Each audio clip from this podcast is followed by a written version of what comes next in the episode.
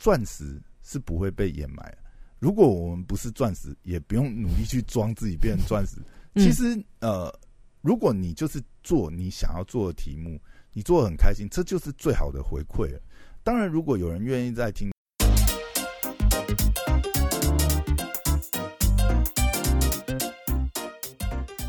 欢迎回到时间管理大师，我是你大师兄 Poya，在我身旁是，Hello，哎、我们每次都没搭好，又没搭好，哎、我我有留空拍给你啊，你要讲没，有啊？有啊，我刚才不是讲完，我故意留个空拍给你了？哦大家好，我是姐，我是姐就是任性的肖凯丽。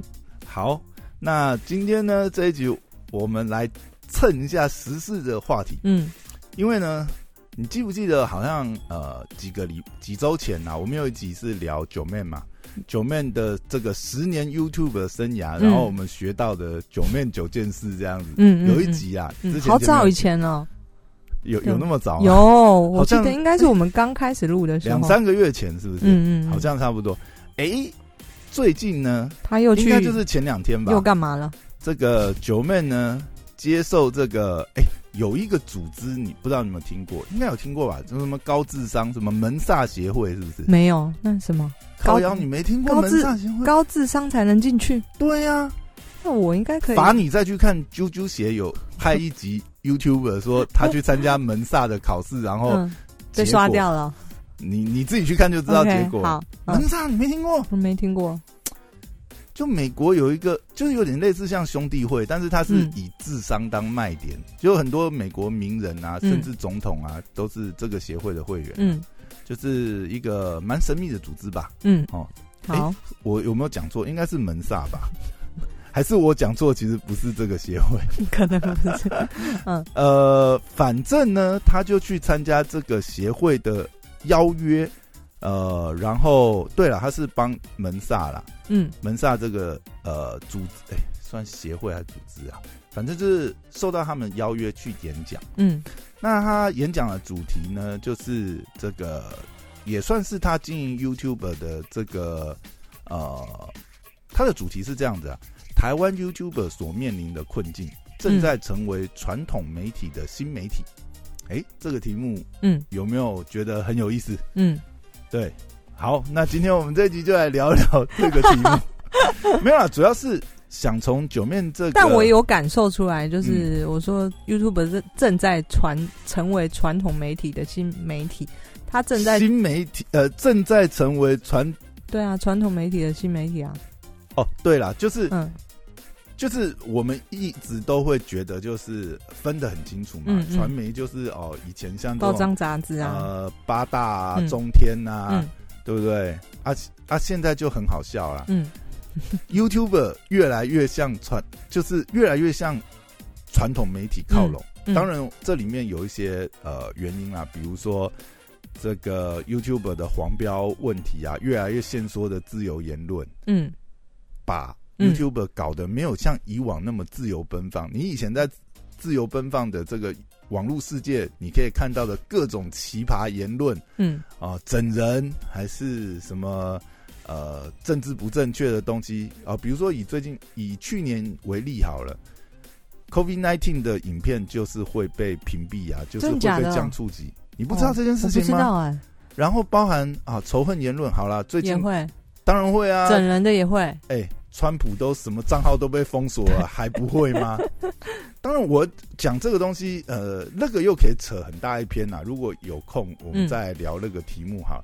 但是你可以发觉，就是说，以呃，不管是 YouTube 啊、Facebook 啊，好，我们说这些社群媒体或是新媒体好了，嗯，现在大概唯一剩的一片净土是 Parkes 啊，因为 Parkes 反正没人管没，人管，对不对？他也没有什么 嗯呃推波机制啊，什么这种演算法嘛，对不对？基本上就是还是算那个法法外之地，对不对？所以他还算是蛮自由奔放的。我们可以看到各种过激言论，或者是啊、莫名其妙啊，有的没的，都可以在 p o c k e t 上找到。嗯好，我们也算是这里面的一份子，这样。但是 YouTube 就不是啦，嗯我想这个演讲里面，U 呃九妹分享了蛮多，就是呃台湾呃也不止台湾啦，当然他是从台湾出发，因为毕竟就是台湾的 YouTuber 嘛。那台湾 YouTuber 即便你是百万等级的 YouTuber，因为像九妹的话，他甚至是两百万以上的嗯这样子等级的 YouTuber，但是呃各种困境，他这次这个里面，我想说我们可以稍微来讨论一下哦。大家有兴趣的话，当然是可以去看呃原始九面的那个影片啦，因为我想看完以后，呃，你应该也呃如果是有在做自媒体经营啊，有在做网络社群啊，我想都会有很多帮助。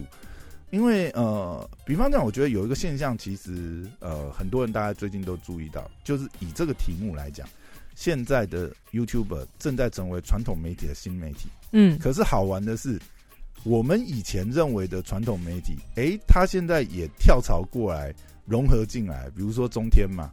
当然，中天是受到这个被这个呃，等于是他的频道不被这个关台啊，对吧？这要怎么讲？就是没有再开放这个执照给他，嗯他等于就是没有通过审核嘛，嗯就被迫关台。但是就是这个神帮你关 关了一扇门，还会帮你开一扇窗。那没想到中天转进以这个旧媒体的模式，当然他也不能说旧媒体的模式啊，他以旧媒体的这个传媒的身份进到 YouTube 以后，他开始学习了呃我们所谓的这个新媒体的操作以后，比如说他的主播也可以开始吃播啊，也可以该可以线上跟这个呃聊天室互动，打开了一片天。你会发觉靠中天变成一个超强的自媒体，我看那个九妹的影片说，现在他两百多万的订阅，他已经超过了，他好像在被 NCC 撤照完一周内，嗯他就已经，因为其实他本来有一点底啦。嗯其实呃，在中天，中天很早就开 YouTube 频道了，就是他们就同步嘛。但以前就是等于是呃线上呃，应该说是呃有线 cable 啊这些的内容，就是转到 YouTube 截录之后转到 YouTube。那他其实之前好像就其实就是一个百万的频道，但是当他被撤照以后，整个权力他们转到 YouTube 以后，他一下就冲超大爆过发。他现在，哎、我忘了看最新的，反正他当时九面在这个演讲的时候，他也已经超过九面的订阅数。就是嗯这种传媒携带他们原来的制作的经费啊，这些呃内容也好哦，因为他们的器材或者是，嗯毕竟本来就是电视台规格，回头来做这些嗯新媒体的东西，其实它各方面都有一些优势了。嗯再加上呃，可能也有一些意识形态的问题。哦，这我觉得很多东西就是你越去打压它，其实它的那个反弹是越大。那种种因素导致就是中天变成是现在最呃感觉是转型最成功的呃旧媒体。嗯，它嗯变成是新媒体的形态在经营，真的是以呃比较社群媒体的方式在操作这个现在的新的这个媒体渠道。哦，这大概就是其中这个九妹也有谈到，这也算是呃遇到的其中一个困境。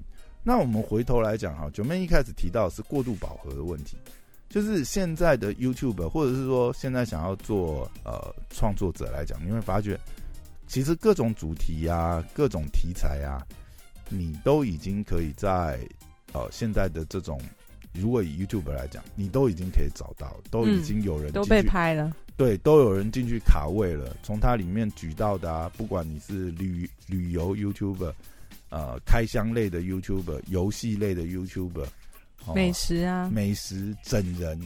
那当然，每一个呃类型的这个 YouTuber，呃题材都会有它的一些局限，或者是说它有些是这个经费啊、成本上的考量。比如说你要当旅游 YouTuber，嗯那你可能就第一个你也要有这样子的这个呃旅费嘛，你要旅费支出。那再加上去年疫情的关系，其实很难做。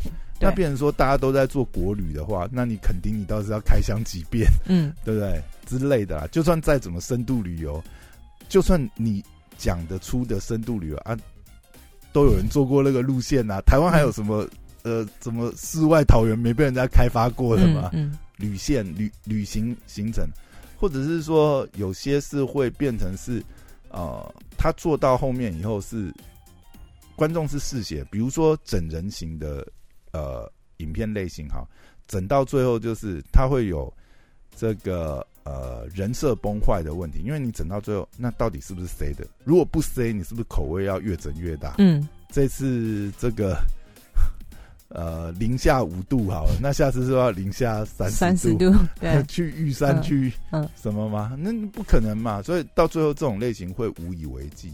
当然，他举了很多例子啊，我觉得就是终究来讲就是一个过度饱和问题。你现在新人要卡到位，其实是非常困难。嗯哎呀、那另外一个就是资本主义的护城河，就像呃先前提到的啊，嗯，像类似中天这种传统媒体切入进来之后，那就会看到器材上就有非常大的差距啊。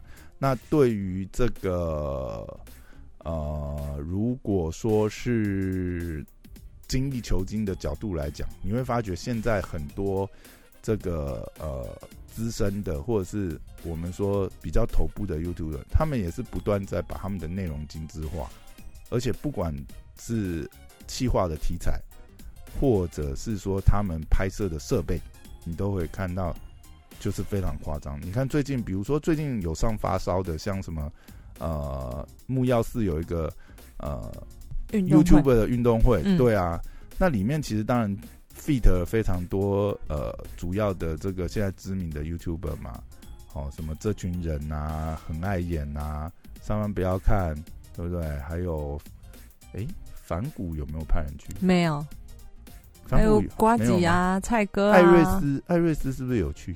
我没有艾，瑞斯是反骨的啊、没有有吗？诶，哦，我可能有点误会。嗯嗯反正包含呃木曜是自己本来的人呐、进去就会发觉，哦，这样的企划其实就是蛮大型的啊。嗯对他们还当然是跟台北市政府借了这个呃运动场地啦，但是那个整个看起来就是相对比较大型的企划，嗯这大概也是一般的 YouTube 很难去做的。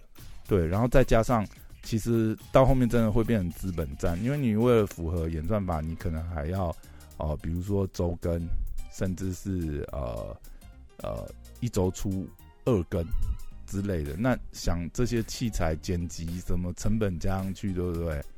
哎，光九面讲它的器材，对不对？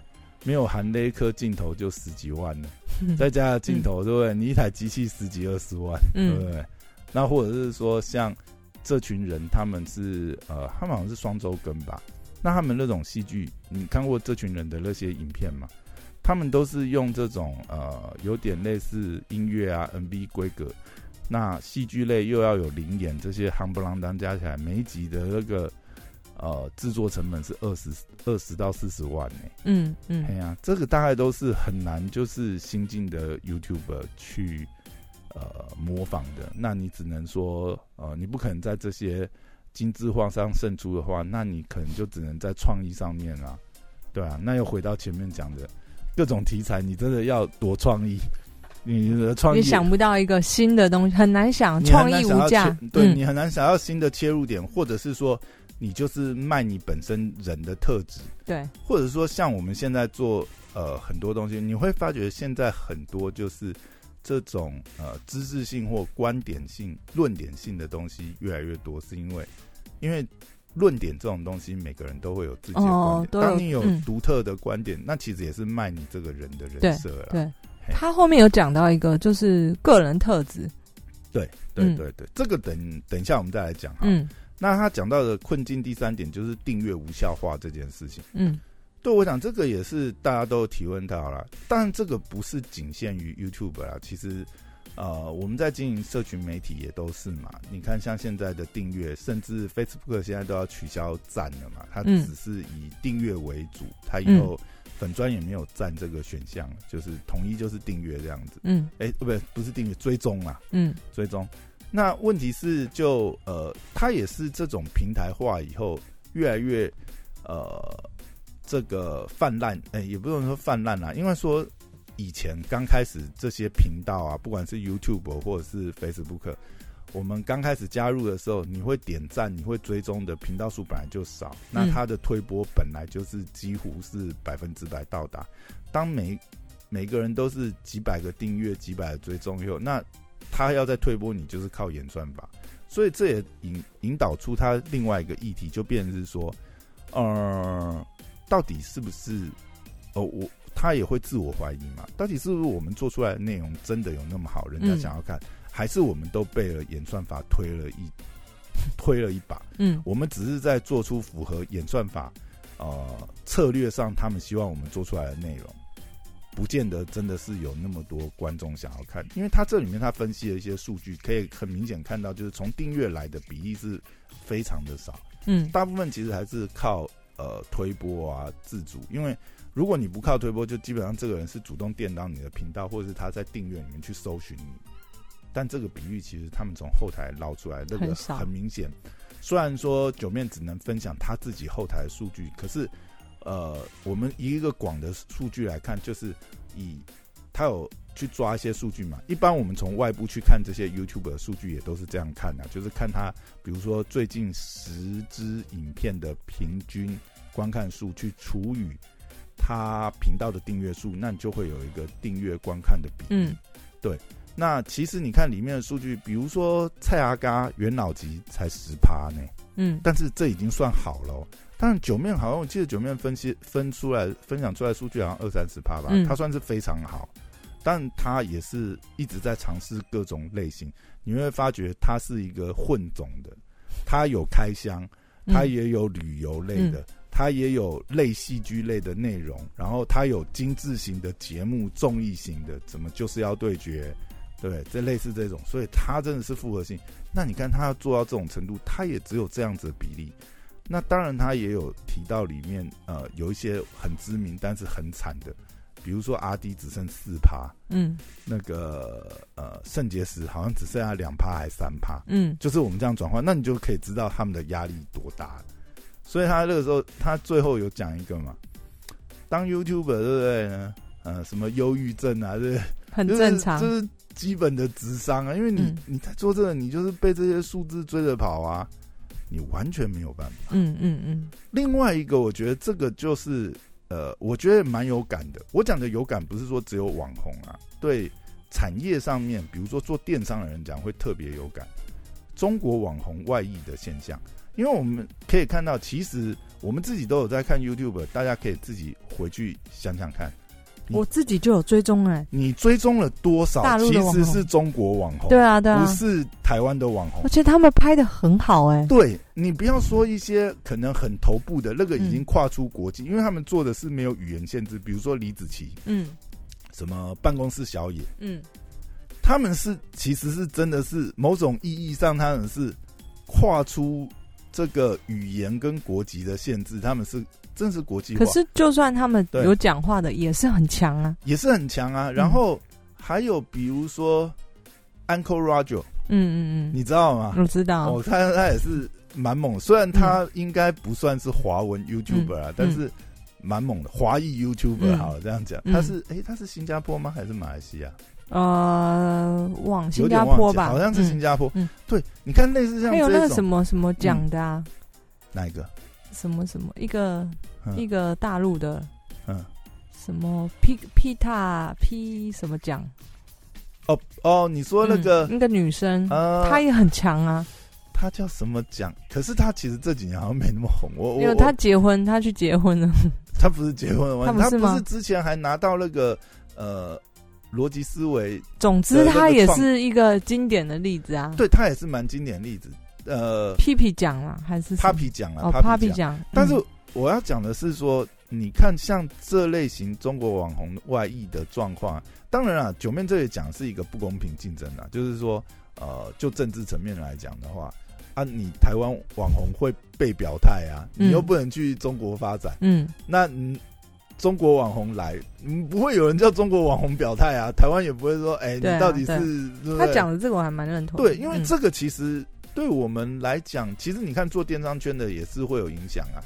你看像之前，比如说淘宝，台湾网购淘宝之前没有没有没有那个额度限制的时候啊，它基本上没有税的问题啊，嗯那当然嗯就是不公平竞争啊。嗯其实有点类似啦，我觉得意义上有点类似，一直到最近才有呃这个实名制，然后额度的限制嘛，对不对？嗯对啊，还还是要按照你这个进口的进口的商品价值去课税，那才稍微就是比较平和、嗯平缓呐、嗯不然之前真的是也是同样的意思啊，类似。我是说这种状况有点类似。嗯那这些加总起来，我就觉得，嗯，呃，当然最后讲就是那个结论呐、呃，九妹的结论是个人特质还是钻石嘛？嗯然后啊，如果他讲了这么多，你还是毅然决然想要然，做网红，那就投进来，这个 算是劝退的一个嗯演讲内容。但是我觉得还蛮平实的、啊。其实我觉得从这里面的内容来讲，我们可以发觉，呃，九面真的是非常厉害。他，你看他，当然我们知道他之前的资历，他曾经在这个维新当过 PM 嘛，那、就会发觉他跟一般的网红也是不太一样。他其实是非常厉害，我觉得自媒体哦，像这种做到百万等级，然后是真的是自己这样子做上来，你会发觉他们其实真的是蛮厉害。你可以从九面数据分析上面看得出来，他其实也是一个，他是一个简直是数据分析大师。就自媒体来讲，他就是数据分析大师，对不对？然后他也是一个超级企划，因为他很多的东西其实他自己我不知道这些是他自己计划还是他的计划团队。如果是源源头一定是他。如果是他，那他。真的是一个很活，就是他把他当成是事业在经营的，就是是一个呃，就就很像很像在经营事业。你遇到困境，你老板你就必须要想，那我你要分析这些数据，然后找出来，就是说哦我要怎么解决市？场有这些困境嘛？那我还有什么可以突破的？我有什么可以努力的点？我还有什么题材可以去嗯去发挥？我要怎么建立我的竞争门槛？其实我觉得从这个里面，我们可以看到他的思考的思维。我觉得这个反而是最重要。呃，并不是说当下的这些困境它不存在，或嗯者说这些困境就已经是既存的事嗯实。嗯而是好，我们怎么分析，然后怎么去发掘这些困境，然后知道，其实很多时候是我们知道问题在哪里了，我们才有得解。对对，如果你都不自己不知道你深陷什么困境，你根本是呃无从解起。嗯嗯那但是我觉得从这里可以观察出来，呃，我觉得这个演讲最大的给我来讲，我觉得最大的这个收获是，然、后我们可以看一下九面是怎么分析这个市场，而且它是有凭有据，它是举出数据，嗯然后去很有条理的去分析这些遇到的困境，嗯然后会遇到什么嗯呃困难。嗯那当然，解法这种东西，或许九面也有它的解法，但是但这有可能是商业机密啊。那嗯解法也不一定讲，或者有些东西它其实也没有解法。我觉得你已经看到其中一，个很明显的是，嗯，他一直在变。你刚刚有提到他什么类型都做嘛，他没有把自己给定对定嗯型了。你看阿迪英文定型了，肾结石定型了。就是我觉得九妹比其他 YouTube，我看到看完这个影片以及对他整个频道的粗浅的了解，我觉得他很厉害的地方是他一直在变，一直在变，一直在变。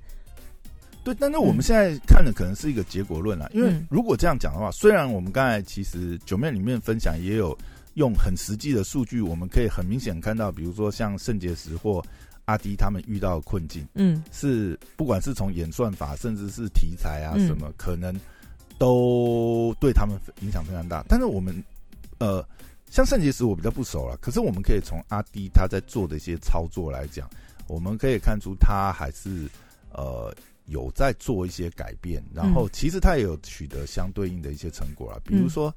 那蛮好的啊，呃那就是有在想办你看阿法。迪他之后，他之前就其实推出阿迪日常的频道，嗯因为他原来的英文频道其实真的是有瓶颈，嗯可是因为他其实是人设上面很成功，至少嗯大家会想要看阿迪的一些日常生活。其实嗯我后来看，其实他阿迪日常的观看率其实也不错哦。那后来当然他跟弟妹之间也有一些区隔嘛，嗯，嗯。然后他们也做了很多副业，包含他自己的呃英文杂志再版，然后呃出实体的这个嗯书刊啊，然后他们也不是还去开了奶茶店嘛，就额外的投资，嗯嗯嗯利用他们原来这个 KOL 人设基础，再去开发副业。然后他自己本身，那 YouTube 本身这些也是他的技能嘛，他也去跟这个自己合开了线上课程，嗯去做这些，再把他这些手上的资源再去活化。其实我觉得都是都还是很多办法。而且我觉得像九妹里面没有讲到一点，倒是我觉得像他们这种头部的网红，其实他们也是累积很多的，其实他们就有点像艺人嘛。那一个艺人他走完他的生命周期，我讲的生命周期是观众的喜好本来就是会这样，你你可能呃你的东西就某种程度来讲，有有的时候可能也需要充电啊，你已经把你所有东西都燃烧殆尽，你可能也需要一个充电的时间，或者是说啊，就是观众看腻了，嗯你现在的这些东西越来越，呃，又没有办法吸引到新进的呃这个收视的群众的时候，你你自然而然，你可能呃以你做以身为网红的生命周期，你可能就就会慢慢慢慢走到尾声。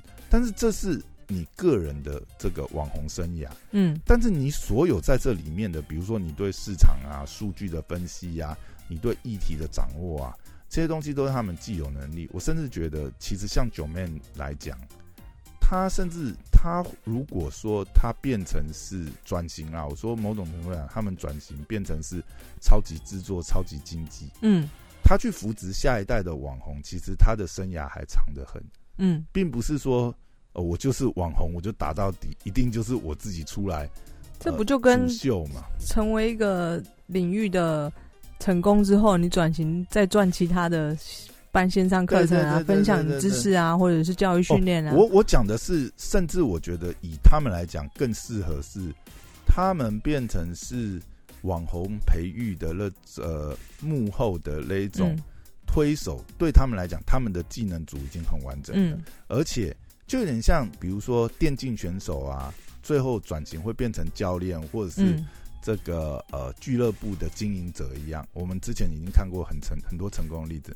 那其实我觉得像网红经济啊相关，它其实也是同样的脉络轨迹嘛。嗯而且你业界的人脉啊，什么东西技能啊，然后还有一些当然是呃广告啦，就是广告的这些联系呀，嗯呃业主的这些，因为你像这些头部网红，他们也接触很多嘛，甚至他们都已经有现成的团队，这些资源其实都还是有在开发跟对成长的这嗯个嗯空间。我觉得，当然或许九妹没有分享到这段，她搞不好心里也有以你行。销的脑袋想出来的方式。对对对，因为我觉得以以以他来讲，嗯他还很多可以开采的空间。对啊，对啊，对啊。对，这这还是我觉得，呃，听完这个演讲之后，想要来蹭一下热度，顺便分享一些想法，大概就是这样。嗯嗯那最后我想讲讲最近发生在我自己身上的事情，就我们现在做这个 podcast 节目也算是自媒体嘛，嗯然后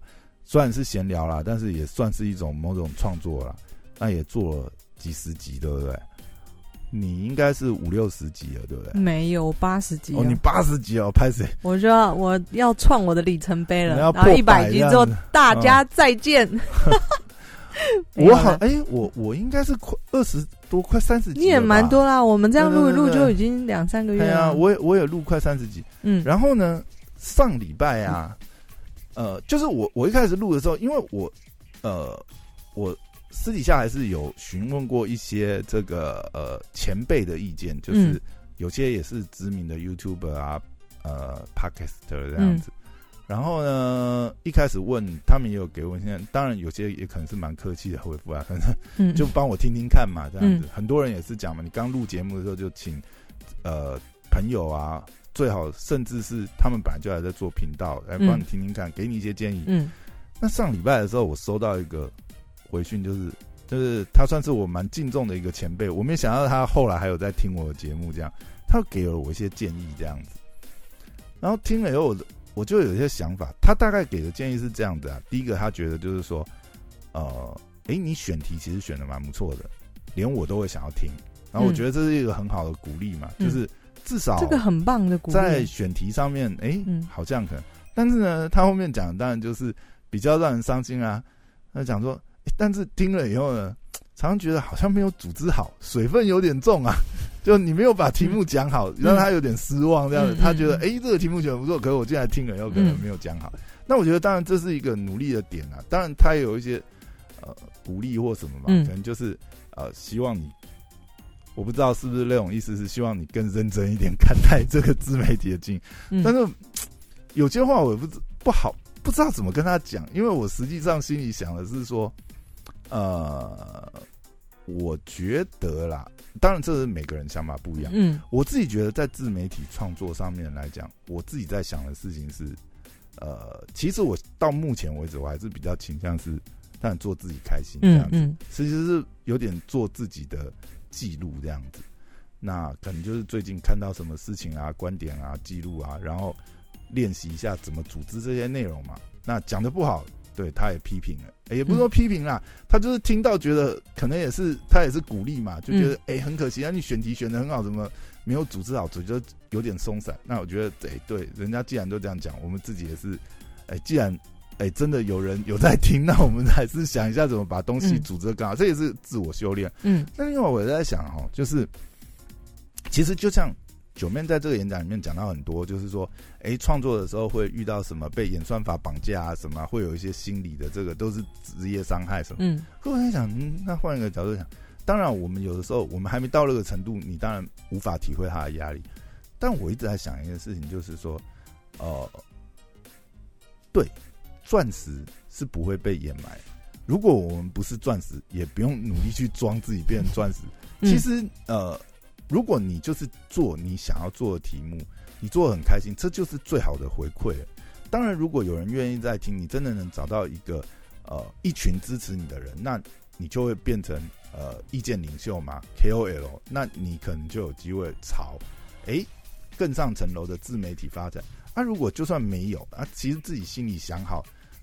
你想要得到什么，其实也不错啊。就我至少觉得，虽然我们这样子闲聊，但是每周的找题目或者是去练习说话的过程当中，其实你还是自我有成长，嗯嗯，有学习到东西，同意。那嗯，这就很好了。对对，我也是后来就是，就你常常会就是摇摆不定，我到底是要符合大众你，到底要追求流量，还是做你真的有兴趣的对，然后或者是你要强迫自己把这件事情，呃。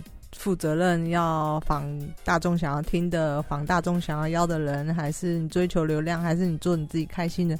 呃，我自己也会有这样的摇摆。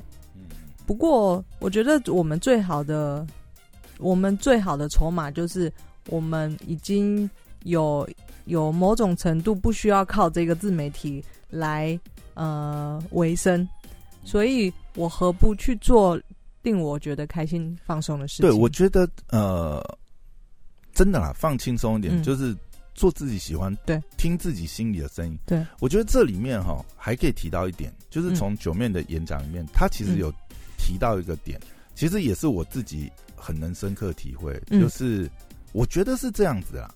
今天如果说哦、呃真的讲自媒体，它是一个娱乐事业来讲，你没有先娱乐到你自己，你怎么娱乐到大众？然后另外就是你真的没有开心，你真的没有正面的能量。我我觉得做自媒体是需要非常强大的正能量，嗯就是你的开心、你的快乐，你会呃感染到其他人。当你真的有这个正向能量，其实你你你你是在散播能量。对当然我觉得这个里面就会牵扯到，像九妹有讲一个算是八卦吗？还是内幕吗？我不晓得。他有讲，其实大家很不晓得的是，很多 YouTuber 其实是富二代。嗯嗯，当然，这个不是要批判，不是要说呃炫富，或者是说呃阶级这样子，不是要制造这个对立。就这个，我们可以去想一个点哦。很多为什么可以做自媒体成功？因为他就是真的，他无所求，他真的是为了开心。当然，他有资源啊，因为 嗯比如说，我们今天说我们要开箱，我们要做旅游 YouTuber，你要做这些头等舱，你要去开箱头等舱，哎、你没有一嗯一些基本的经济能力，嗯怎么做？当然啊，你做这些事情的时候，同时你又不见得是被绑架着做这些事情，嗯嗯而是你真的很开心，你也有能力做这些事情，然后你把这些能量散发出来，所以。你要有自己要心里，呃，你要有一些余裕的人，你其实你自媒体才能做做得真的开心。你真的被逼得很紧，我不知道逼得很紧，可能也有逼得很紧的做法。有啊，就忧郁症了啊。诶、对啦，那所以我觉觉得我们就我们两个做这个自媒体绝对不会忧郁症，因为很开心。哎、那你可难讲，你不要到时候你真的做到一个什么程度以后，你回头想说啊，我以前都百万 YouTube，我以前都百万收听来让我感受一下这个也可以啊。哦不过我做开心的最好的一个附加价值就是你你刚刚有提到，就是从做这件事情当中，我更了解，或者我更了解我自己，或我学到一些东西，就像讲话技巧或者是组织的能力，我平常没有这么多时间去。没有这么多场合机会去练习这件事情，可是我因为要跟你对谈，所以我也许我更关心时事，也许我要讲房子这个议题，或像你讲 YouTube 这个议题，我必须要去了解一下这个内容是什么，然后好好把它组织讲出来。可能讲的没有专业的那么好，但是无可厚非啊！啊，我们还有其他的事情要忙嘛。其实我觉得这就是啊，嗯，每个人有每个人观点，对，所以我一直觉得像。比如说，你看我们刚才来的时候，你你正在听的，比如说徐玉切入点，对，我觉得这个这个名字就取得很好。嗯嗯嗯，就其实我们很多时候为什么做自媒体啊，其实也有大众媒体啊，嗯嗯啊大家也不一定要听这样子的内容，嗯，但是或许我们这样子的内容不是很专业，但是就是一个素人的观点啊，或者是说不同的切入点，每个人呃切入点不一样嘛。对，那你觉得，诶，这样的切入点很有意思，哎，素人的观点也很有意思，不见得是那么成熟，那他也不会像专家一样很老学究，跟你呃呃嗯嗯嗯，这个翻书本，就是从哎很有趣的一个切点。那当然，这个也是我觉得做自媒体的人要努力的，你看嗯去思考，就是说，哎，我今天讲的这个议题，我有没有办法能够更进一步挖掘一些不一样的观点？嗯呃，不仅自己有所成长，也可以让听众听到不一样的观点、论点，或者是说某种程度上也是一种自我宣传了、对，就是宣传你所相信，呃，你也希望能够推广的观念、正面能量。我我讲的是当然是比较正向啦，嗯嗯嗯，对啊，嗯我们把正面的能量带出去，或者说，呃，就有的人或许听这样，就像听这个台通的节目嘛，你就听他们嘻嘻哈哈讲干话，大家就觉得很开心，这样也是很好，也是散播一种正向的能量。嗯，好，那我想今天这一集大概就跟大家聊到这边。好，我是 Poya。我是小凯丽，谢谢，拜拜，拜拜下次见。